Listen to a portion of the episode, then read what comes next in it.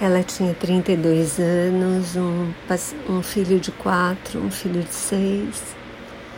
Chegou há umas três semanas, bem amarelinha, com a pressão nos pés.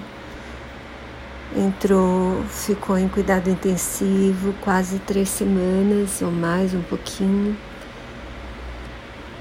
E no final chegou aí para o respirador, teve pneumonia e aí, quando tentaram desmamar do respirador, parecia que ela estava melhorando, a pressão tinha melhorado, ela estava confortável, o pulmão estava melhor. Ela tinha sangrado a cabeça não acordou.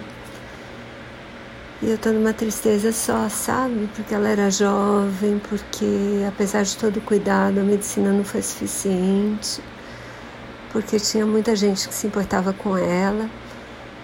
Acho que todo mundo que cuidou, fora a família, parece que o marido se desesperava com a gravidade.